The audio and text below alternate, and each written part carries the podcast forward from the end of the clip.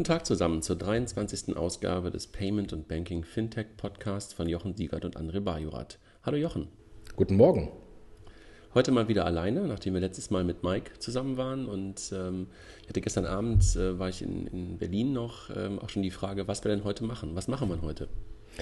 Ja, wir haben ja von Zeit zu Zeit ähm, so ähm, Features, spezielle Features, wo wir einzelne Fintech-Bereiche ähm, näher beleuchten wollen. Das haben wir schon gemacht im Robo-Advice, äh, Kapitalanlagebereich, wir haben es im Versicherungs-Fintech-Bereich gemacht und heute wollen wir uns dem Thema Crowdfinanzierung von Immobilien widmen.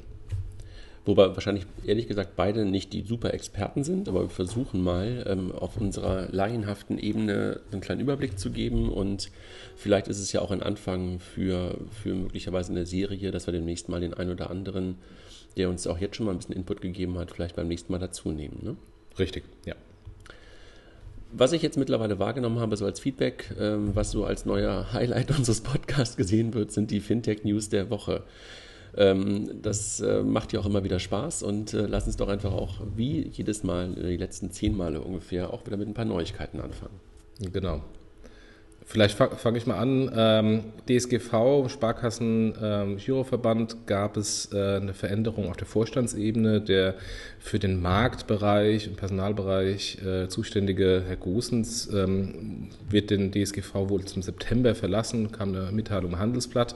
Ähm, und es war eine sehr für mich ungewöhnlich offene Worte für die, für die Trennung, nämlich dass die Anforderungen des Marktes, insbesondere im, Hinbereich, im Bereich der Digitalisierung, sich geändert haben ähm, und man sich auf, aufgrund dessen äh, trennt. Ähm, jetzt kann man natürlich äh, mit dem Augenzwinkern sagen, kommt jetzt der Chief Fintech Officer bei den Sparkassen? Kommt natürlich nicht, aber äh, zumindest ähm, ähm, scheint das ähm, jetzt auch auf Vorstandsebene angekommen sein, dass die Digitalisierung zu massiven Umbrüchen führt. Und da sehen wir es im, Personalbereich und wir werden es vermutlich in weiteren Bereichen, nicht nur im Personalbereich, dann auch in Zukunft auch noch weiter sehen. Ich fand auch die Pressemitteilung echt ungewöhnlich kurz und auch relativ durch ihre Kürze auch relativ scharf ähm, und hat natürlich auch ein Stück weit Einfluss auf die Payment-Welt, weil ich glaube, Herr Gosens auch der Aufsichtsrat äh, bei, dem, bei, bei Concardis zum Beispiel war. Aber lassen wir uns mal überraschen, wer dem jetzt nachfolgt und wie es da weitergeht. Aber gebe ich dir völlig recht, die Digitalisierung kommt jetzt irgendwie auch da an, auch auf Verbandsebene. Dann ein so ein Thema, was du schon mal richtig auseinandergenommen hast, in Anführungszeichen, oder analysiert hast, PayPal, Spin-off, IPO. Sag du nochmal was dazu, weil das sind äh, diese Zahlen, da, da bist du immer noch viel tiefer drin als ich. Äh, vielleicht fangen wir erstmal mit, äh, wenn du sagst Zahlen, erstmal mit Zahlen an. Äh, kurz vom IPO hat ähm, PayPal und eBay haben äh, ihre äh, Quartalszahlen äh, verkündet, die wieder grandios für PayPal waren und eher so geht so für eBay. Also das PayPal-Transaktionsvolumen ist im Quartal ähm, auf 66 Milliarden gestiegen, das äh, Jahr über Jahr äh, ein Anstieg um 20 Prozent. Ähm, der eBay-Anteil von PayPal ist nur noch 22 Prozent äh, des PayPal-Volumens. Ähm, also auch das, die Schere geht immer weiter auseinander, ist auch um 1 Prozent gesunken. Insgesamt hat PayPal äh, knapp 170 Millionen aktive Kunden, 169 ganz genau, ist um 11 Prozent gestiegen und der Revenue ist auch um 16 Prozent gestiegen. Und aktive Kunden ähm, ähm, ist, glaube ich, zweimal im Jahr genutzt, ne? Einmal. Einmal eine Transaktion Einmal alle zwölf Monate. Okay. Und die haben auch habe ich jetzt äh, nicht aufgeschrieben. Die haben auch aktuelle Zahlen hinsichtlich der Aktivitätsquote. Ähm, der durch, die Durchschnittsaktivitätsquote liegt irgendwie bei 2,x Transaktionen äh, pro Kunde, pro aktiven Kunde ähm, und Jahr ähm, und ist auch ein Tick angestiegen. Okay. Und demgegenüber die eBay-Zahlen sehr desaströs. Äh, das, das Marktplatzvolumen ist um 2% gesunken, der Revenue ist um 3% gesunken. Also es, sieht auch für die eBay-Marktplatzseite alles andere als gut aus. Ähm, und dann kam natürlich auch der PayPal IPO ähm, oder beziehungsweise der Spin-off PayPal von, von eBay. PayPal hat im ersten Tag 11% ähm, Umsatz, äh, nicht Umsatz, äh, Firmenwert gewonnen ähm, bei einer Bewertung von 47 Milliarden. Das ist ungefähr 13 Milliarden Dollar mehr als ähm, eBay Marktplatz. Ist allerdings seit dem IPO Anfang dieser Woche jetzt wieder ein bisschen gefallen, war irgendwie bei paar 40 Dollar äh, die Aktie und heute oder gestern Abend waren sie bei, äh, ich glaube, 38, 39 Dollar. Also es hat sich wieder ein bisschen beruhigt, ähm, aber ähm, ist auf jeden Fall ein fulminanter Start gewesen und ähm, ja, mal gucken, wie es weitergeht. Okay. Ja, also wirklich, ähm, ich glaube, war aber auch nicht überraschend. Ne? Der IPO von, von, von, von, von PayPal war genauso, wie man sich eigentlich vorgestellt hat. Ne? Also wirklich erfolgreich und auch genau das, was wir auch schon mal in der Spekulation hatten, dass wir gesagt haben, was wird denn dann eigentlich so aus dem ganzen eBay, zeigt sich halt auch, dass eBay wirklich in den letzten, wahrscheinlich schon in den letzten drei Jahren, ne? sehr, sehr stark von PayPal profitiert hat und äh, dieser Spin-off für die eine Seite super ähm, ähm, der richtige Weg ist, also für die Ebays und, und, und für, äh, für, die, für die, die, PayPals und Ebay wahrscheinlich irgendwie jetzt echt sich nochmal neu, neu finden muss. Ne? Ja, es, ähm, ich fand es äh, lustig, da gab es eine E-Mail wohl von eBay an, ähm, an die deutschen Seller so nach dem Motto, jetzt sind wir selbstständig und jetzt können wir uns endlich auf unsere Community äh, konzentrieren. Das fand ich sehr lustig, weil wo hat PayPal denn eBay in den letzten Jahren daran gehindert, sich an, an ihre Community zu kümmern? Ähm, also da ist natürlich auch jetzt sehr viel Marketing dahinter ähm, und Schönfärberei. Ähm, aber ähm, ich glaube, die, die Herausforderungen, vor, die, vor der eBay steht, sind deutlich größer als die Herausforderungen, vor denen PayPal steht, die auch nicht minder groß sind. Die müssen äh, Relevanz beweisen am Point of Sale, äh, sie müssen sich gegen Apple Pay wehren. Also insofern die Situation für PayPal an sich ähm, ist auch sehr challenging. Ja, das stimmt wohl allerdings. Dann gab es etwas, wo wir schon mal drüber spekuliert haben. Also ganz früh in einem der allerersten Podcasts haben wir schon mal über die Zukunft von PayPal ähm, ein Stück weit eine Prognose versucht abzugeben. Und hatten damals, hattest du ja auch schon mal ähm, darüber nachgedacht, wer denn der mögliche Übernahmekandidat für PayPal sein könnte. Da war ja noch nicht klar, ob sie jetzt wirklich den, also Spin-off war schon klar, aber ob sie wirklich den IPO machen oder an die Börse gehen, beziehungsweise vielleicht schon vorher übernommen werden oder, das war damals seine Spekulation, dass sie halt kurz nach dem Going Public äh, möglicherweise übernommen werden könnten. Und du hattest damals, glaube ich, zwei Kandidaten. Einmal Mastercard als einen potenziellen Käufer und vor allen Dingen aber halt auch einen mehr Infrastrukturprovider, nämlich First Data. Ne? Richtig, und First Data hat jetzt ähm, mehr oder weniger parallel den IPO angekündigt.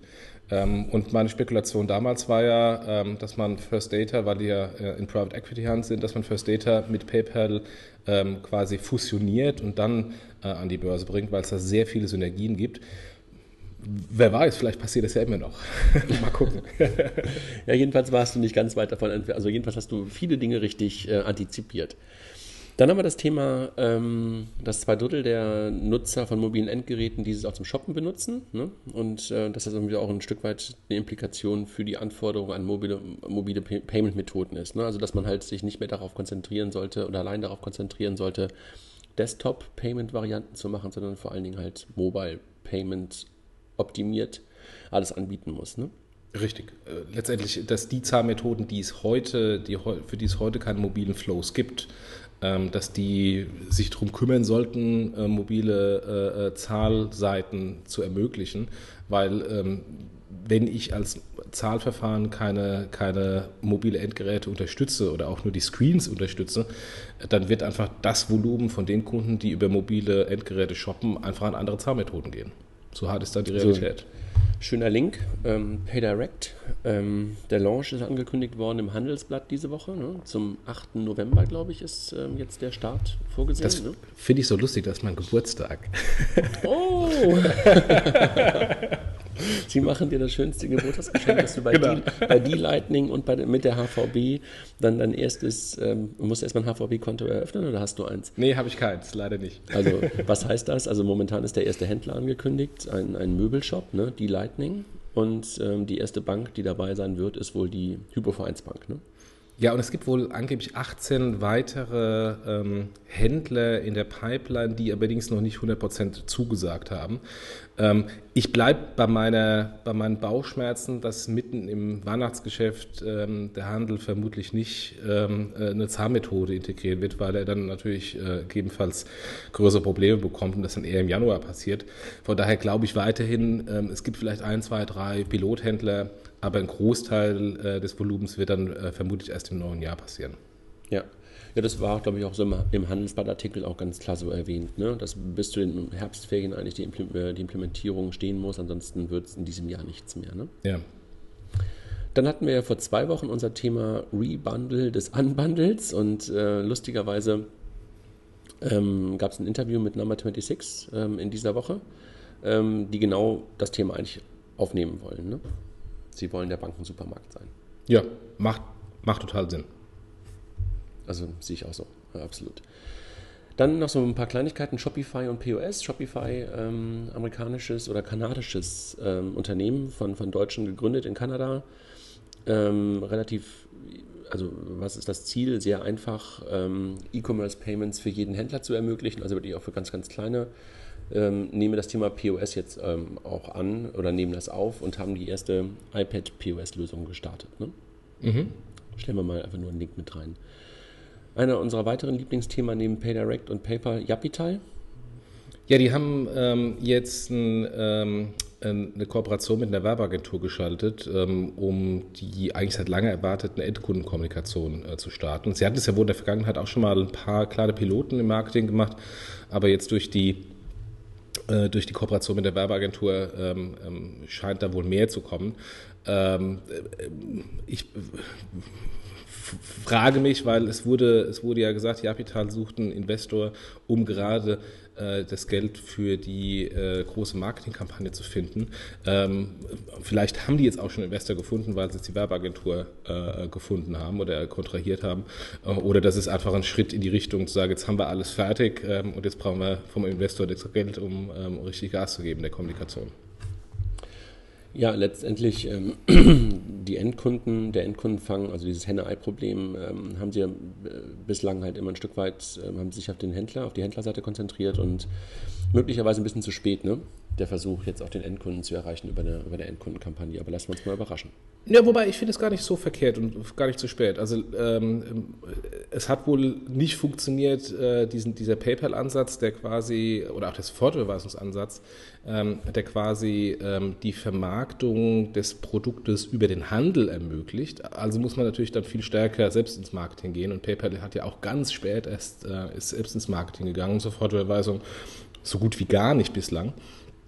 Und ähm, wenn natürlich dieser eine Kanal von der, von der Kundenakquise und Kundenaktivierung nicht funktioniert, dann muss man halt dann selbst äh, das Marketinggeld in die Hand nehmen. Ist natürlich ein bisschen teurer.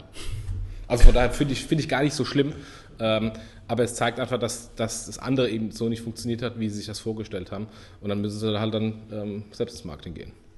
Ja, absolut. So, was haben wir noch?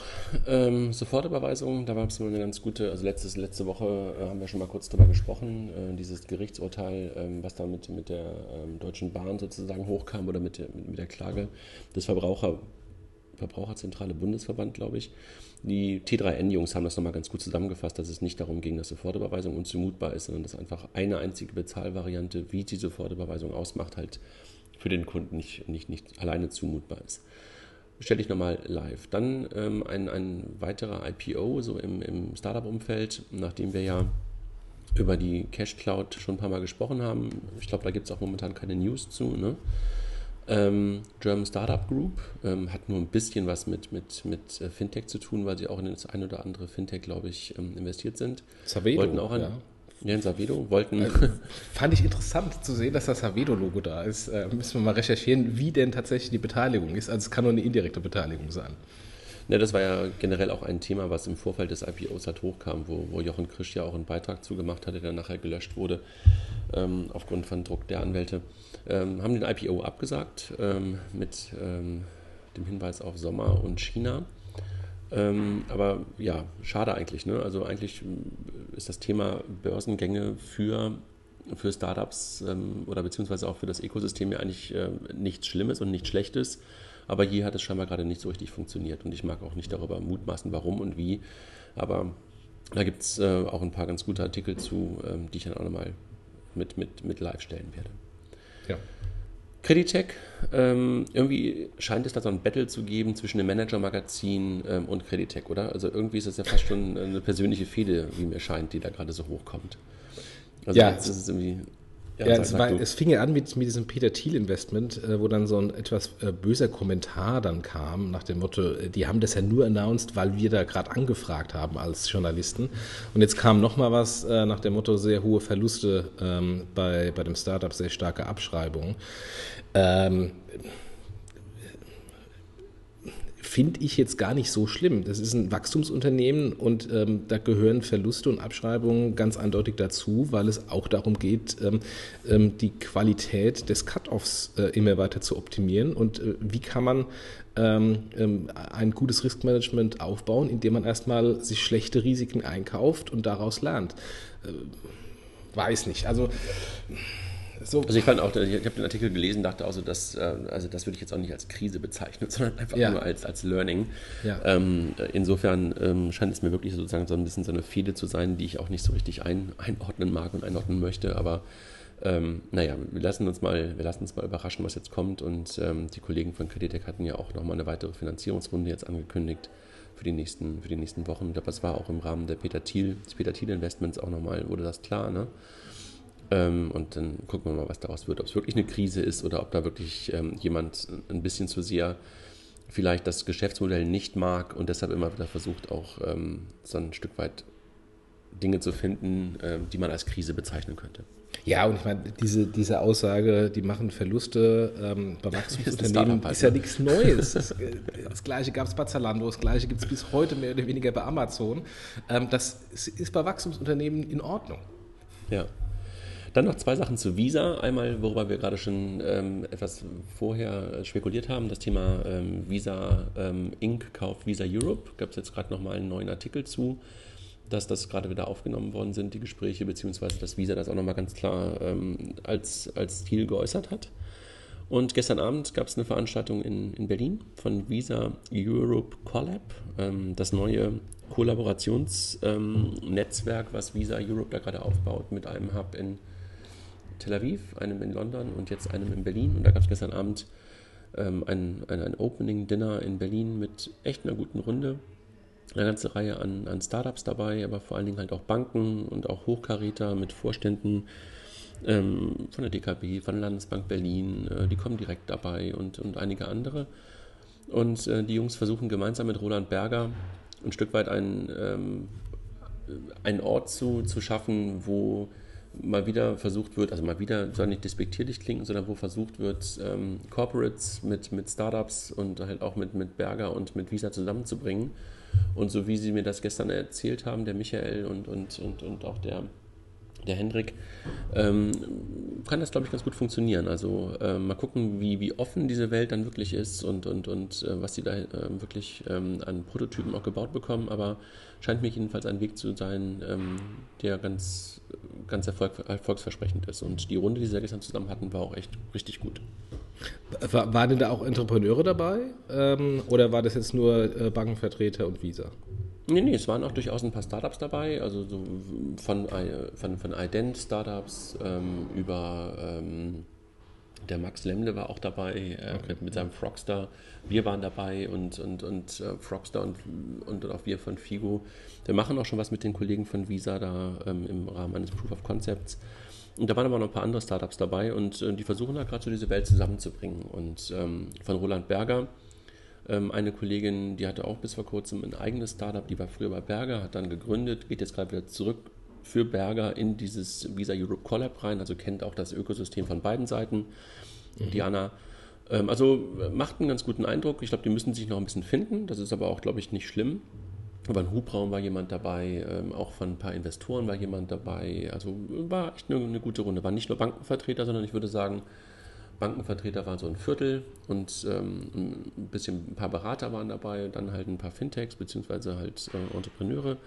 Hier war eine gute, war eine gute Mischung. Ah, okay. War ein, bisschen, ja. war ein bisschen laut und warm, aber das kennen wir ja momentan von Veranstaltungen, dass es laut und warm ist.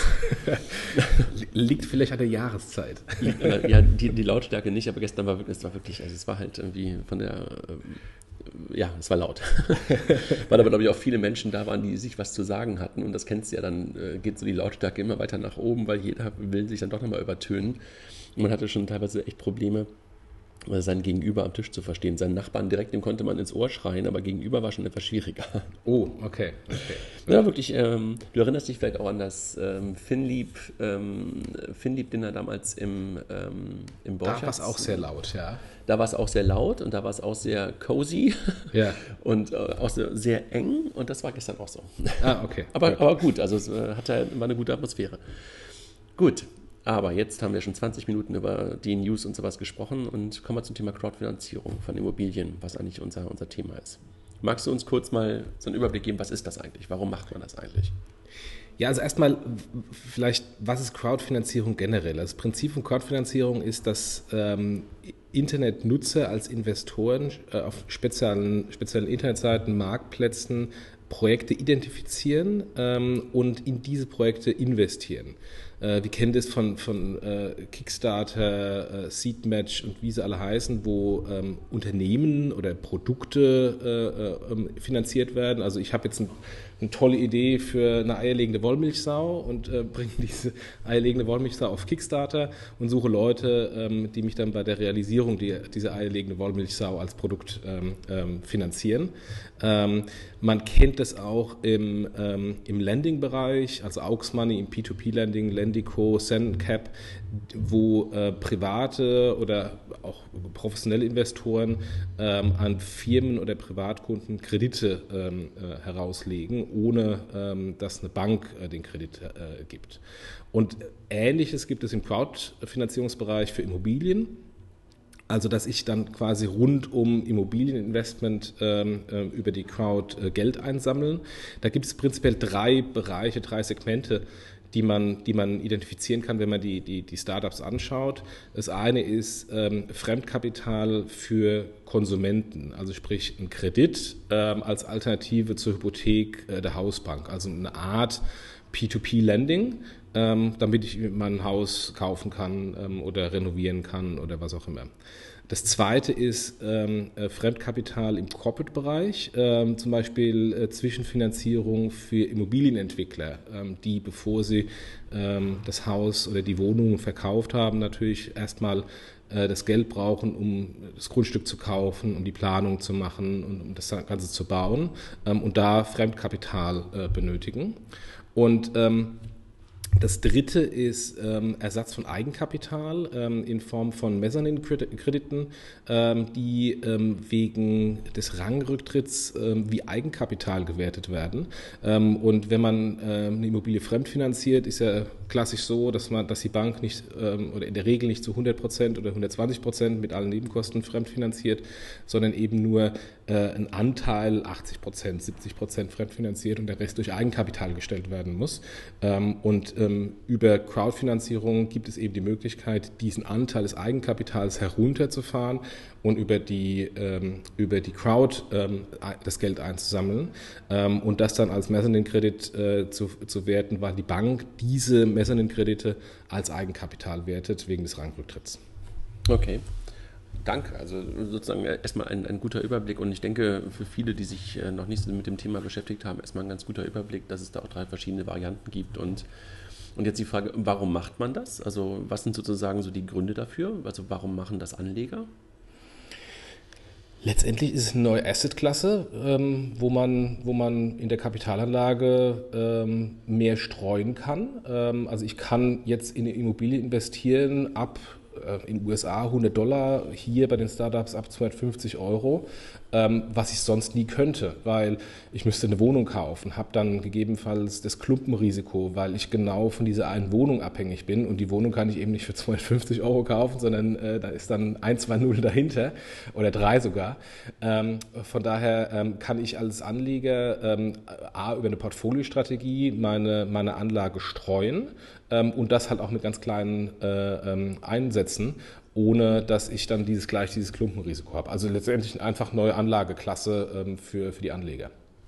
Hm, also äh, als, als Beispiel, ähm, du siehst irgendwo ein, ein neues Gebäude entstehen oder ein, ein, ein Gebäude sich entwickeln oder ein, ein Grundstück sich entwickeln, äh, wo dann einfach steht, okay, du kannst hier auch investieren, du kannst hier nicht nur, wie sonst da öfter steht, du kannst hier eine Immobilie kaufen, eine Wohnung kaufen oder eine Bürofläche kaufen, sondern du kannst einfach sagen, okay, ich beteilige mich jetzt hier an dieser Entwicklung des Gebäudes, an der Entwicklung des Grundstückes und was du gerade schon gesagt hast, halt mit Tickets, die ansonsten halt ähm, undenkbar wären. Ne? Also weil du einfach bis ab 250 Euro einsteigen kannst und dann äh, investierst du halt hier mal in München und da mal in, in, in, keine Ahnung, in Bonn und da mal in Hamburg und ähm, einfach sich wirklich eine ganz komplett neue Assetklasse auftut, wie wir sie sonst eigentlich nur von, von, von, von Aktien oder von Fonds oder sowas kennen ne? und nicht von Immobilien in der, in der Form. Richtig, also am, am ehesten in die Richtung gehen Immobilienfonds, sei es geschlossen oder offen, oder diese REITs, diese Real Estate Investment Trusts. Da ist natürlich aber auch abhängig, ähm, gerade bei, bei einem Fonds, wie ähm, ist die Struktur des Immobilienfonds? In welche äh, Immobilien invest, investiert der Immobilienfonds? Äh, hier beim Crowdfinanzierungsbereich kann ich genau in eine einzige Immobilie investieren und kann dann individuell für mich entscheiden, glaube ich an diese Immobilie, glaube ich an diese Lage, ja oder nein, glaube ich an dieses Projekt, ja oder nein ähm, und habe viel mehr Kontrolle im Vergleich zu einem Immobilienfonds, wo ich abhängig bin ähm, von der Performance und der Entscheidungsfreude des, des Fondsmanagers. Naja, und möglicherweise kann ich auch ganz, ganz viel sehen. Ne? Also wenn so ein Gebäude sich entwickelt oder das Grundstück sich entwickelt, kann ich ja eigentlich auch ähm, relativ genau einfach mitverfolgen, was da, was da so läuft auf so einer Baustelle. Ne? Und vielleicht auch nicht so schlecht, dass, wenn man das wirklich möchte. Ne? Und, und hat so ein bisschen das Gefühl, wirklich dabei zu sein, als wenn es ein eigenes wäre. Ne? Ja, ja. Ja. Ja, und auf der anderen Seite ja. gibt es noch als zweite Zielgruppe äh, diejenigen, die dann auch das Kapital nehmen wollen, äh, also zum Beispiel Projektentwickler und Investoren im Immobilienbereich.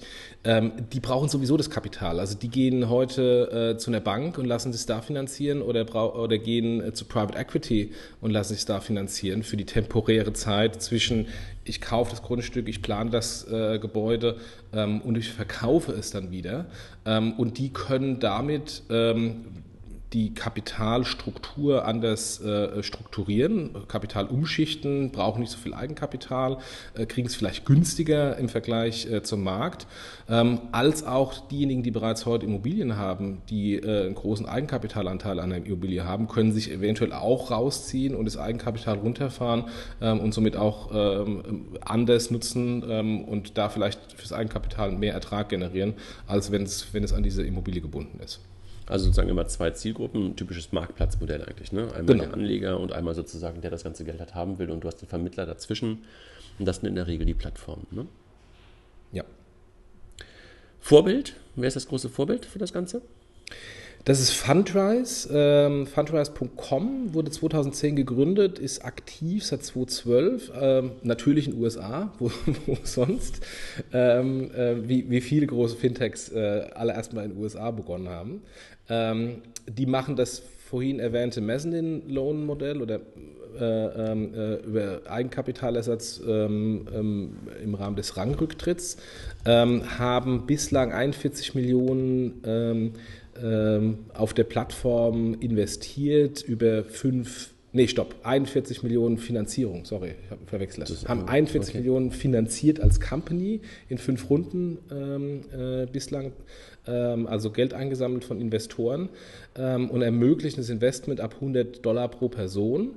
Ähm, der, der Return, also der Zins, ist zwischen 12 und 14 Prozent laut Website, wobei dann Bonus und eine Wertsteigerung mit eingerechnet ist. Also wenn ich das heute kaufe und in fünf Jahren verkaufe, ähm, äh, rechnen die äh, eine Steigerung des Wertes mit äh, rein und deswegen kommen sie auf die hohe Verzinsung. Wenn man ähm, vermutlich nur eine reine Verzinsung nimmt, ist dann äh, vermutlich im einstelligen, mittleren einstelligen Prozentbereich.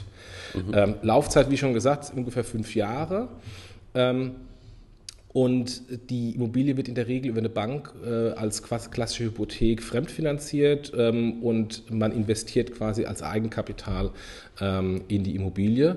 Ähm, und somit ähm, reduziert das Start-up den Bedarf an Eigenkapital, um eine Fremdfinanzierung zu erhalten, weil die Crowd mit damit einspringt. Ähm, wichtig dafür ist das Angebot an guten Projekten Immobilien. Also nur wenn man da sehr viele Immobilien und ein, äh, eine Auswahl hat, kann man natürlich auch die Perlen rauspicken. Äh, die sagen, sie können sehr viel, haben sehr viel Angebot und können sehr viel aussortieren und angeblich nur 5% der Immobilienanfrage, Schrägstrich Projekte schaffen es auch tatsächlich auf die Plattform. Ähm, somit ist auch so eine, so eine Art Kuratierung ähm, und Qualitätssicherung angeblich dabei.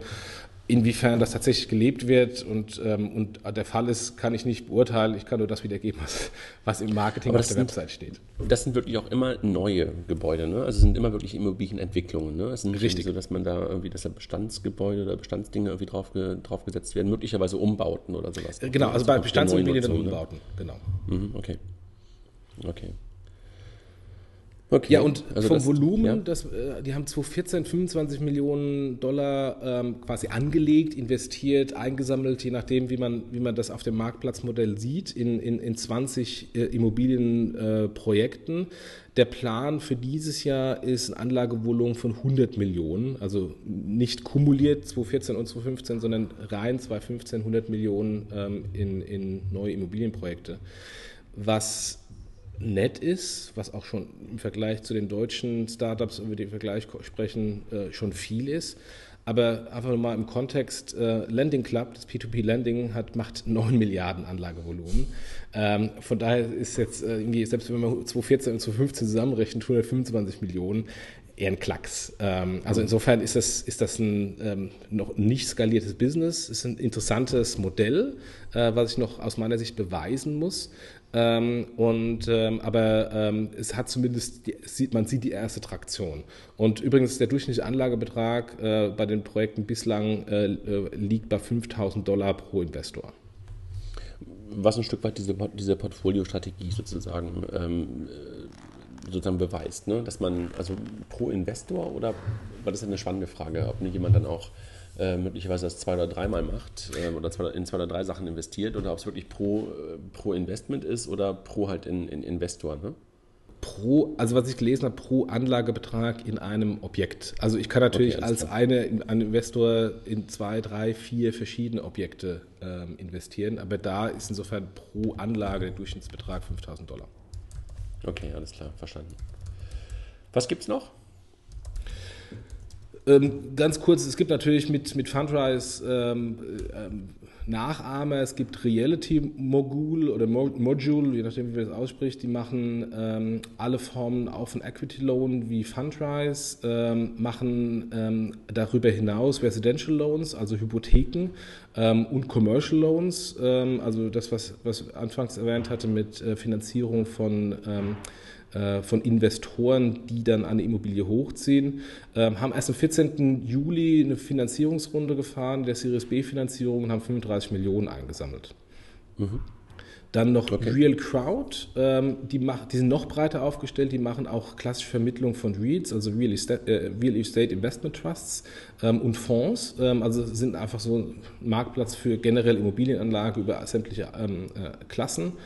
Dann gibt es noch Ground Floor in den USA. Ähm, das ist ein klassisches P2P-Lending, allerdings nur fokussiert auf Immobilienbesitzer. Das heißt, ich kann statt Hypothek bei meiner Bank äh, darüber meine Immobilie finanzieren. Ähm, ich frage mich, wer das nutzen soll, weil angesichts der vielen, Zinsen, ne? genau, angesichts der vielen Bankangebote und der, und äh, der hohen Zinsen, die die nehmen, ist das eher für die Leute, die wohl sonst nirgendwo anders eine Hypothek bekommen, also eher Subprime. Wie stark das ist ähm, und wie stark das genutzt wird, muss wohl erst bewiesen werden. Ja. Und dann gibt es noch BrickVest ähm, als internationales Startup, äh, haben wir es letzte Woche in den News besprochen. Da haben die Sunvest über ihren Global äh, Founders Fund, also nicht über Rocket Internet rein investiert und ist ein deutsch-britisches Startup mit Sitz in UK, äh, sind aber noch nicht aktiv und auf der Website heißt Direct Ownership an Immobilien was auch immer das genau heißen mag. Mhm. Okay. Das sind sozusagen die internationalen Vorbilder, die vor allen Dingen amerikanisch geprägt sind, wie du es vorhin schon gesagt hast. Und äh, bei uns fängt es aber auch gerade an. Ne? Also in, in, Deutschland gibt es auch ein paar Modelle. Du hast gerade schon von BrickWest gesprochen, was ja dann auch in Deutschland unter, ähm, die auch in Deutschland unterwegs sein wollen. Aber es gibt auch noch ein paar andere. Ne? Und die Modelle sind aber eher ähnlich. Ne? Es sind meistens äh, Mezzanin-Loan-Modelle, ne? also Rangrücktrittsdarlehen das ist das, was auch bei uns bisher eigentlich so das Normale ist. Ne? Richtig, richtig. Wobei im Vergleich zu ähm, jetzt äh, Fundrise ist das Angebot von Immobilien bei den deutschen Plattformen, auf die wir gleich mal im Detail sprechen werden, eher überschaubar. Also das ist noch während ich da irgendwie bei, bei Fundrise, glaube ich, irgendwie fünf oder zehn parallele Objekte habe, in die ich investieren kann, ist in der Regel bei den Startups in Deutschland immer nur ein Projekt erstmal zur Verfügung. Wenn überhaupt, manchmal gar nichts. Äh, also von daher diese Aussortierung ähm, und die Qualitätssicherung, wir, lassen nur fünf Prozent der Objekte auf, auf die Plattform, äh, ist, glaube ich, bei uns so noch nicht gegeben. Okay. Und äh, so bei uns ist der, der Zinssatz, der ja oben gerade bei, bei ähm, Fundrise so bei 12 bis 14 Prozent, glaube ich, hattest du gesagt, ähm, ähm, sein sollte. Der ist bei uns momentan in einem niedrigen einstelligen Zins, ähm, äh, Zinssatz pro Jahr, ne? was da sozusagen versprochen wird gegenüber dem Anleger. Ne? Ja, also was ich gesehen habe, ist irgendwie zwischen dreieinhalb Prozent ähm, und sechs Prozent äh, äh, mhm. pro Jahr. Ähm, wobei auch unterschiedlich ist, wird es jährlich ausgeschüttet oder wird es endfällig ausgeschüttet? Also dann ähm, äh, Zinseszinseffekt ja oder Zinseszinseffekt nein. Ähm, ja, ist, ist halt okay. sehr abhängig, äh, wie äh, das individuelle Modell gestrukturiert ist. Lass, lass doch mal so ein Beispiel durchsprechen. So eine Immobilie, also wie, wie läuft sowas ab? Eine Immobilie kostet, keine Ahnung, ähm, anderthalb Millionen oder 1,3 Millionen Euro. Und dann? Davon kommt dann fremdfinanziert über die Banken Teil, wahrscheinlich meistens der größte Teil, ne? Richtig, also, da, also ich habe hab da irgendwie Beispiel rausgenommen, da war dann also 1,3 Millionen für die Immobilie, dann 850.000 Euro fremdfinanziert über die Bank, über klassische Hypotheken und der Rest über Eigenkapital. So, also dann äh, insofern, äh, wenn man abzieht, 1,3 Millionen und 850.000, das ist dann das, was in Eigenkapital zur Verfügung gestellt werden muss. Ähm, und dann ist nur die Frage, wie hoch ist äh, der Anteil der Crowd und wie hoch ist der ähm, eigentliche Eigenkapitalanteil. Ähm, das Problem beim Crowdinvestment ist, ähm, man weiß natürlich im Vorfeld nicht 100% genau, wie viel Geld zusammenkommt. Das heißt, man hat dann ähm, in der Regel immer so Schwellen, so ab 50.000 Euro muss zusammenkommen, dass es funktioniert, äh, bis x 1000 Euro. Und je nachdem, wie stark der, äh, die, das äh, Objekt auf der Plattform angenommen wird, wie viele Investoren es auf der Plattform findet, ist natürlich dann der richtige Eigenkapitalanteil des Investors entweder höher oder, oder niedriger. Mhm, okay. Und das Risiko für mich als, ähm, als, als ähm, Gläubiger sozusagen, äh, ne, als, als, als Geldgeber? Also es ist ein Rangrücktritt, das heißt, man muss davon ausgehen, alle anderen Gläubiger, wenn das Ding in die Luft geht, äh, alle anderen Gläubiger werden zuerst bedient. Das heißt ähm, also, der, der Handwerker wird zuerst bedient und alle anderen werden zuerst bedient, bis ich dann irgendwann drankomme. Ne? Die Bank, die in dem Fall 850.000 Euro reingegeben hat, die wird zuerst bedient. Ja, genau. Deswegen wird es ja auch, äh, wie eingangs erwähnt, als Eigenkapital gesehen. Allerdings ist das Risiko bei einer Immobilie natürlich ein anderes als bei anderen Crowdfunding-Sachen. Also wenn man andere Crowdfundings anschaut, ähm, P2P-Lending, wenn irgendjemand sagt, ich will hier irgendwie 5.000 Euro für meine Küche ähm, und hebt dann den Arm und sagt, ich bin, privatinsolvent, ist das ganze Ding äh, äh, weg. Wenn äh, man äh, bei Kickstarter oder bei Seedmatch oder wo auch immer in irgendein Startup investiert und das Startup pleite geht, ist das ganze Geld weg. Äh, bei Immobilien ähm, ist das Risiko eines, eines Totalausfalls deutlich geringer, weil es ja immer noch eine Immobilie da ist, die ja immer noch einen Wert hat. Die Frage ist einfach nur, ähm, was passiert. Ist, ne? Bitte? ob der, ob der Wert groß genug ist. Richtig. Wie groß ist der Wert dann tatsächlich? Das hilft vielleicht dann ähm, dem individuellen Investor nicht, weil die Bank ihr Geld bekommt und der äh, Handwerker sein Geld bekommt, aber dann bleibt nichts mehr übrig. Aber ähm, es ist äh, aus meiner Sicht ein geringeres Risiko als der Totalausfall bei anderen ähm, P2P-Crowdfinanzierungsprodukten. Mhm, okay. Aber das eigentlich größte Risiko liegt dann darin, dass das Ding halt nicht zustande kommt. Ne? Dass das Geld zustande gekommen ist, aber dass der Immobilienentwickler möglicherweise Insolvenz geht. Ne? Da steckt, glaube ich, wahrscheinlich das größte Risiko drin. Ne? Richtig. Das ist, ist aus, aus meiner Sicht im Moment nicht so ein großes Problem, weil wir natürlich in, einer, in einem Immobilienmarkt sind, der total boomt ähm, und den Immobilienentwicklern ähm, die Sachen ja teilweise auch aus den Händen gerissen werden, äh, lange bevor überhaupt ein, ein Stein auf den anderen äh, gebaut wurde. Aber wenn irgendwann mal ähm, das Ende des Booms da ist, ähm, werden dann vermutlich auch ein paar Immobilienentwickler äh, pleite gehen, weil der Vorlauf für so eine Immobilienentwicklung natürlich ewig lange dauert. Ich muss Grundstück kaufen, ich muss planen. Ähm, ich habe dann äh, eine Preiskalkulation und wenn dann in irgendeiner Weise ein Crash auf dem Immobilienmarkt ist, weil dann zu viel Angebot ist, dann erwischt es die Immobilienentwickler in der Regel als erstes. Und das ist im Grunde dann das, das Risiko, ähm, dass der Immobilienentwickler äh, dann pleite geht ähm, und dann das Projekt beendet oder verkauft wird zum günstigeren Preis und, und ich dann als Anleger in die Röhre schaue. Also sozusagen äh, der, das Exit-Szenario in diesen Dingen ist ja immer zu sagen, okay, dass äh, die Immobilie, die dann irgendwann fertig gebaut ist, fertig entwickelt ist, wird dann verkauft, entweder in Teilen oder in, in Summe und das ist sozusagen der Exit in Anführungszeichen für den Anleger. Ne? Also ich habe wirklich ein sehr, sehr klares Exit-Szenario, ne? Richtig, und das ist auch übrigens nochmal ein Vorteil im Vergleich zu anderen Crowdfunding-Plattformen, äh, wie jetzt, wie jetzt äh, Seedmatch oder Kickstarter, wo dann ähm, es ja immer weitere Finanzierungsrunden geben muss. Also wenn ich in ein Startup investiere, in, in die Idee, ähm, wissen wir ja alle, ähm, nach der Finanzierungsrunde ist er vor der Finanzierungsrunde. Ähm, und es braucht halt etliche Runden, bis dann ein Startup auch wirklich mal profitabel ist und dann einen Exit machen kann.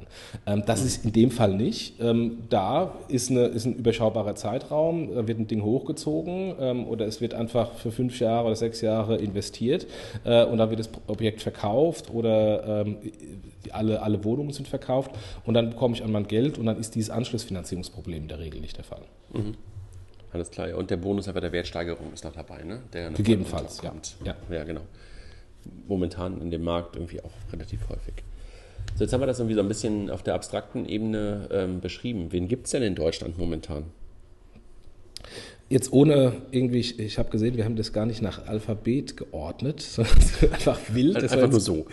soll jetzt keine Wertung sein, äh, wer zuerst kommt und wer zuletzt kommt, ähm, sondern ähm, ist einfach nur wild runtergeschrieben. Also Nummer eins, äh, Kapital. Die Google-Suche möglicherweise. Genau, die Google-Suche. genau. wer hat das beste Suchmaschinenmarketing von den Crowd-Investment-Jungs? Die Kapitalfreunde scheinbar ganz oben. ich weiß auch nicht, warum, warum ich, vielleicht waren die die Ersten, ich habe keine Ahnung. Also wir waren irgendwie wild zusammengewürfelt. Kapitalfreunde, die machen das äh, erwähnte Mezzanine-Loan-Modell. Ähm, interessant bei denen, ähm, es gibt, ähm, ähm, die haben die Kosten für die Plattform ähm, dargestellt. Das habe ich bei den anderen so nicht gefunden. Teilweise ist es auch so, dass man die Informationen nur findet, wenn man sich anmeldet, ähm, was ich natürlich nicht bei allen gemacht habe. Ähm, aber bei denen steht, dass die Kosten zwischen 4 und 6 Prozent zusätzlich Mehrwertsteuer sind, also dass das, was sie dann abzwacken. Muss man natürlich überlegen, äh, wenn ich irgendwie 5 Prozent Zinsen bekomme plus 6 Prozent Plattformgebühr, dass dann äh, der eigentliche Preis äh, für, für dieses Eigenkapital-like Finanzierung. Ähm, und, ähm, und wenn es sich dann noch lohnt, bedeutet das, dass gegebenenfalls heute, wenn ich über Private Equity gehe, dass der Preis ist, den ich bezahle bezahle als Immobilienentwickler. Mhm. Ähm, die machen keine Prüfung der Objekte. Ähm, es läuft in der Regel vier Jahre ähm, äh, das, äh, die Anlage. Ähm, 6% pro Jahr wird ausgezahlt, jedoch endfällig. Ähm, und die Anlage ist da zwischen 250 Euro und äh, 10.000 Euro pro Investor. Und im Moment gibt es kein Projekt auf der Plattform. Okay, also sozusagen die Rahmenbedingungen sind da, aber so richtig ist scheinbar der Markt noch nicht da, beziehungsweise die Projekte sind noch nicht da. Ne? Ja. Also sie haben abgeschlossen aus der Vergangenheit, da sieht man historische Objekte, ähm, aber zum, im Moment kann ich nichts äh, investieren auf der Plattform. Okay. Zinsland aus Hamburg, ähm, ähnliches Modell, ne? Investments nicht ab 250, sondern ab 500. Haben aber ein, haben auch ein Projekt auf der, äh, auf der Plattform momentan drauf, ne? Richtig, 5,5 Prozent für 20 Monate, auch endfällig. Ähm, und das ist so ein Beispiel, da muss man sich anmelden. Ähm, es gibt sehr viel Informationen, sieht man, wenn man, wenn man rumklickt, aber muss sich anmelden ähm, und kriegt dann erst die Informationen. Und das letzte Projekt ist, und da ist, glaube ich, im Moment ein, äh, Haus, ein, äh, ein Altbau in Berlin im Tiergartenviertel, äh, was saniert werden soll. Sieht schön aus, schöne Fotos. Ähm, und ähm, das letzte Objekt war auch ein Immobilienentwicklungsobjekt ähm, in Hilden. Da wurden Eigentumswohnungen äh, gekauft. ja. Die kommen aus der Immobilienwelt, ne? Also die Gründer kommen aus der Immobilienwelt und, und garantieren halt auch, dass jedes Projekt, was sie da hinstellen, auf die Plattform stellen, auch wirklich stattfindet. Ne? Und ähm, das ist so ein bisschen so der Hintergrund bei, bei, bei Zinsland. Ne? Und ehrlich gesagt, das äh, schien mir auch das einzige Startup, wo es tatsächlich so eine Historie, eine Branchenexpertise äh, der, der Founder gibt. Alle anderen, zumindest hatte ich den Eindruck, ähm, mag aber auch schlecht recherchiert sein, hatte ich den Eindruck, das sind halt irgendwelche Marktfremden, die sich jetzt auf dieses Gebiet äh, begeben. Mhm. Dann Bergfürst, über die haben wir schon ein paar Mal gesprochen. Ne? Die haben das ja auch versucht mit, mit ähm, einer BaFin-Banklizenz dahinter, die sie mittlerweile wieder abgegeben haben und ähm, sind jetzt auch wieder auf das äh, Mezzanin-Lohnmodell und Genussscheinmodell gegangen. Ne? Ja, die haben, die haben in Hamburg ähm, ein, ein, Haus verkauft oder beziehungsweise äh, die Finanzierung ermöglicht. Das ist abgeschlossen, da gibt es im Moment auch kein neues. Ähm, das Haus war, schrägstrich ist, im Eigentum eines Family Office die dann einfach ihre Eigenkapitalstruktur äh, geändert haben, haben quasi einen Teil des Eigenkapitals ähm, in das crowdfinanzierte Fremdkapital getauscht ähm, und zahlen dafür im Moment 3,5 Prozent pro Jahr plus eventuell eine Wertsteigerung äh, nach fünf Jahren, wenn die, wenn die Laufzeit ist. Ähm, was ich bei Bergfist sehr interessant finde im Vergleich zu den anderen, ähm, ob das funktioniert, ist eine andere Frage, aber da ähm, ähm, ist es eine Art offenes Modell, denn die bieten gleichzeitig eine Plattform, ähm, wo ich meine Anteile handeln kann. Also wenn auf der Plattform sollte da genügend Liquidität verfügbar sein ähm, und ein Interesse von anderen da ist, kann ich dir meinen Anteil weiterverkaufen, ähm, obwohl das Projekt eigentlich schon abgeschlossen ist, wenn okay. du Interesse hast, es zu kaufen. Okay. Und das funktioniert auch nachdem Sie die Banklizenz äh, zurückgegeben haben, ja? Äh, klar, das ist ja ein normales Börsenmodell ähm, ja. und ähm, da muss wahrscheinlich der Marktplatzbetreiber in irgendeiner Weise das entweder selbst reguliert sein oder, ähm, oder nach hinten äh, reguliert haben oder es ist einfach ein grauer Kapitalmarkt ohne Regulierung. So tief bin ich nicht reingegangen. Okay, alles klar. Dann gibt es was aus äh, Österreich, Home Rocket. Die, die, kommen aus Österreich, machen Projekte in Österreich, aber auch in Deutschland, jetzt in Berlin eines, machen auch Mezzanine-Modell ähm, und ähm, auch da ist alles nur nach Login möglich. Ähm, also man sieht relativ wenig, ähm, selbst zum, zum eigentlichen Objekt relativ wenig. Ähm, fand ich jetzt nicht so super transparent. Aber ist auch eine, ist auch eine grundlegende Frage. Will ich die Leute ähm, mit Informationen am Anfang ähm, heiß machen, dass sie dann investieren? Oder will ich erstmal das alles nach Login ermöglichen? Ich, ich bin eigentlich immer ein Fan, so viel möglich transparent zur Verfügung zu stellen, weil das einfach die Conversion nach oben treibt. Ähm, die haben es anders gemacht, werden auch bestimmt ihre Gründe haben, warum sie das nicht, nicht so gemacht haben. Ähm, aber, aber insofern ist alles erstmal nur verfügbar, wenn man, wenn man sich ein Login angelegt hat. Okay. Dann das letzte aus Deutschland, Exporo, auch aus Hamburg. Also wir hatten jetzt schon zwei Stück aus Hamburg, einmal Zinsland und ähm, Exporo. Ähnliches Modell, ne? Kommen, glaube ich, auch ein Stück weit, die haben auch ein bisschen Expertise aus der Immobilienwelt. Ähm, jedenfalls äh, ist, glaube ich, ein Teil des Gründerteams irgendwie auch aus der, ich glaube, aus der Maklerwelt, aus der Immobilienwelt. Und ähm, die haben momentan auch acht erfolgreiche Projekte aus der Historie schon da drauf. Ähm, ja, und momentan gibt es da auch ein Projekt, ähm, 6% für 22 Monate und andere 6% für 34 Monate. Also da sind immerhin ähm, auch Modelle oder Projekte sozusagen schon vorgestellt, ähnlich wie bei Zinsland. Ähm, da scheint auch ein bisschen was zu passieren.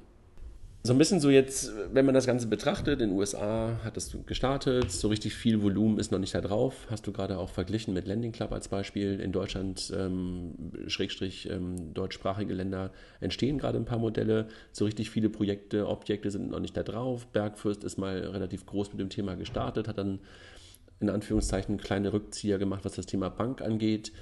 Wenn man das mal so als Summary jetzt zusammenfassen möchte, glaubst du an das Thema? Ist das irgendwie ein Thema, was äh, momentan äh, noch stärker wird? Oder ist das etwas, was irgendwie nicht so richtig zum Fliegen kommen mag? Ähm, was siehst du momentan da? Kann ich ehrlich gesagt noch gar nicht sagen. Also ich finde die Idee prinzipiell gut. Ähm, ich habe mich auch bei der ganzen Recherche erwischt zu sagen, ach, könnte ich eigentlich mal, äh, könnte ich einmal investieren und habe zumindest bei allen mir sogar mal Informationen jetzt schicken lassen. Äh, also ich, äh, ich finde die Idee eigentlich sehr gut. Ähm, aber die Idee muss noch wirklich einen Markt finden, sowohl drüben in den USA als auch hier, der wirklich skaliert. Man sieht erste Ansätze von der Skalierung in den USA, man sieht ja auch erste abgeschlossene Projekte hier bei den Startups, aber äh, im Vergleich zu einem, zu einem Immobilienmarkt, äh, wie man ihn eigentlich in den großen Städten findet, wo ähm, Leute ja ähm, teilweise so in Wühltisch-Mentalität äh, den Immobilieninvestoren die äh, Wohnungen aus der Hand reißen, ist das hier noch nicht der Fall. Also da müssen die Anbieter vermutlich nochmal äh, ähm, lange erst nochmal äh, eine Historie aufbauen und Leute überzeugen, sowohl auf der einen Seite, auf der Investorenseite, als auch natürlich diejenigen, die die, die äh, Immobilien zur Verfügung stellen. Ähm, aber ich finde die Idee gar nicht schlecht. Mhm. Ja, finde ich auch. Also äh, vielleicht ist es einfach so, dass, dass momentan ähm, beide Seiten noch nicht so richtig ähm, begriffen haben, welche Vorteile da drin stecken. Aber das ist dann irgendwie doch wieder ein Problem des Produktes, wenn es beide Seiten für sich noch nicht erkannt haben. Ne? Aber vielleicht ähm, braucht es einfach noch ein bisschen mehr Zeit, bis auch die ersten richtig großen, erfolgreichen Projekte stattgefunden haben. Ich erinnere mich gerade daran, dass mir irgendjemand erzählt hatte, dass das größte Crowd-Investing-Immobilienprojekt äh, irgendwo in Südamerika bisher stattgefunden hat. Irgendein Riesentower. Aber das muss ich nochmal raussuchen. Hast du auch schon mal was von gehört? Nee, nee. Muss man gerade, ich versuche das mal äh, rauszufinden. Das hat mir mal irgendjemand erzählt, dass es da so, so einen Tower gab. Ich muss, muss mir das nochmal angucken. Ein Blick nach Südamerika, so warte mal ganz kurz, aber das äh, suche ich gleich nochmal raus. Und ansonsten ähm, scheint es irgendwie so auf, ähm, also äh, geht es voran, aber wie gesagt, der Markt sucht, sucht sich noch so ein bisschen. Ne? Also so richtig ähm, zum Fliegen ist es noch nicht gekommen. Aber könnte vielleicht dann doch noch kommen in den nächsten Monaten. Ja, ich meine, ist wie bei vielen Marktplatzmodellen. Ähm, die brauchen lange ähm, und gehen durch, durch ähm, erstmal viel Überzeugungsarbeit und irgendwann, wenn der Knoten geplatzt ist, dann skaliert das Ding richtig. Ähm, sieht man bei Marktplätzen wie, wie eBay ähm, oder auch äh, Uber, Airbnb, äh, die ganzen Automarktplätze und äh, selbst äh, Immobilien-Scout für, für die äh, für Kauf und Mietung von Immobilien als, als Intermediär, ähm, das hat auch alles sehr langsam erstmal angefangen und ist dann irgendwann skaliert. Und äh, wir sind natürlich wie bei vielen anderen Fintechs erstmal ganz am Anfang ähm, und müssen schauen, äh, beweist, beweisen die Anbieter sich, beweist das Modell sich ähm, oder ähm, äh, gibt es dafür keinen wirklich großen Markt? Mhm. Ich habe es gerade gefunden, in Bogotá war das ein Riesenhochhaus und zusammengekommen sind dort 170 Millionen. Oh, okay. Äh, durch, durch, durch 3000 kleine Investoren. Ähm, allerdings, ja, das war so ein, so ein Beispiel dafür. Ja, ähm, also sozusagen ein, ein sich entwickelndes Geschäft. Marktplätze dauern länger, als man äh, das möglicherweise da manchmal ähm, am Anfang glaubt. Aber da kommt wahrscheinlich wieder der Spruch ähm, oder der, die, die Weisheit, dass man immer in einem Jahr mehr erwartet, als man oder sich mehr wünscht, als man schaffen kann, aber in drei Jahren dann meistens sich mehr gewandelt hat, als man eigentlich erwartet hat. Ne? Ja. Und vielleicht ist es hier genau das Gleiche. Gut, ähm, Jochen, würdest du investieren da rein? Du hast gerade gesagt, du hast es ja schon mal angeguckt. Vielleicht dann schon wie schon. Vielleicht kommt ja jetzt ein gutes Objekt und du investierst mir da rein und gibst uns dann beim nächsten Mal einen, einen Überblick darüber, ob du das gemacht hast oder nicht. Ähm also ich habe ich hab mir jetzt Informationen zuschicken lassen und ich glaube, ähm, angesichts der, äh, der geringen Investitionssumme werde ich mal äh, ähm, einfach zum Spaß in eins investieren ähm, und, und mal gucken, wie, äh, wie das ist. Einfach um, um zu lernen, wie das ganze Ding funktioniert. Ähm, ja. Aber ich finde es ich insgesamt äh, ein interessantes Modell und äh, bin da wirklich auch unabhängig vom Testen und Ausprobieren als, als Marktexperte, äh, ähm, ähm, auch als, als einfacher Anleger finde ich das ganz, ganz interessant. Also ähm, ja. Ja, ich weiß auch, dass die Kollegen von Cashboard zum Beispiel, ne, die ja ähm, auch versuchen, dir alle Assetklassen anzubieten, die denken, glaube ich, auch gerade darüber nach, ähm, dass du halt auf Cashboard nicht nur ähm, Aktien und, und, und ETFs und sowas anlegen kannst, sondern dass du halt auch da ähm, in solche Crowd-Investing äh, in, Dinge anlegen kannst. Also das habe ich irgendwie letztens auch mal irgendwann gehört, ähm, dass sie das auch genauso versuchen. Und ähm, ich glaube, wenn das dann nicht nur auf den Crowd-Investing-Plattformen, ähm, über die wir gerade gesprochen haben, stattfindet, sondern halt ein Stück weit mehr in die Breite geht und du vielleicht dann demnächst auch bei deiner Bank oder bei deinem Banksupermarkt, über den wir ganz am Anfang gerade bei Number 26 gesprochen haben, ähm, in sowas investieren kannst, dann kommt das auch mehr in die Breite. Ne? Ähm, das könnte ich mir halt auch vorstellen, dass du halt über Kooperationen plötzlich dann auch mehr und mehr auf solche Dinge aufmerksam wirst. Ja, also was ich, was ich super interessant finde, ist dann diese Kooperation. Ähm, also wenn ich beispielsweise bei Savedo oder Weltsparen in Festgelder anlege, das ist ja im Grunde eine ähnliche Anlageklasse, da passt das sehr gut. Wenn ich in, äh, bei Warmo oder Easyfolio anspare, ähm, äh, kann ich das auch mit rein mischen in mein Portfolio neben Aktien und Anleihen. Äh, also ich glaube, da spielt dann zukünftig die Musik in der Kooperation zwischen den Fintechs untereinander. Ja, das meine ich gerade, also mit dem Supermarkt, der ja, einfach da entsteht. Ja. Ne? Und dass da einfach so eine, so eine Cross-Verlinkung stattfindet. Und dann bist du halt nicht mehr darauf angewiesen, die Kunden selber über SEO, was wir ja gerade gesehen haben, wie du am, bei der Recherche vorgegangen bist. Du hast irgendwie äh, CS Kapitalfreunde gefunden. Nein, äh, ganz im Ernst, dass du halt dann nicht mehr die Leute selber auf deine Plattform holen musst, sondern dass du halt ähm, über, die, über die Kooperation das Ganze halt in die Breite bekommst. Und daran glaube ich halt auch. Und dann wird es einfach auch deutlich sichtbarer und äh, der Hebel ist einfach ein ganz anderer, wenn du halt nicht selber das, das Wort Crowd ähm, Investment für Immobilien sozusagen bewerben musst, sondern einfach äh, es um deine private Anlage geht und das einfach ein Teil deiner, deiner Portfoliostrategie ist. Ne? Ja, und vor allem das Thema Crowd-Investment äh, ist ja aus deutscher Sicht, wenn man jetzt nicht Englisch kann, schon mal eine Katastrophe. Muss ich da jetzt in Sauerkraut investieren? also äh, äh, man muss ja auch an, an äh, Rita und Karl Dieter auf der Straße denken, ob die das verstehen. Gut, Jochen. Ähm, ich glaube, damit sind wir so am Ende unserer, unserer dies, äh, dieswöchigen äh, Podcast-Ausgabe angekommen und ähm, ich hoffe, dass wir so dem einen oder anderen äh, mal so einen kleinen, kleinen Einblick wie uns selber auch in das Thema geben konnten und äh, danke dir, wünsche dir dann irgendwann äh, heute Abend ein schönes Wochenende und ähm, wir hören uns dann einfach nächste Woche wieder. Ne? Ja, mach's gut. Tschüss. Alles klar. Ciao.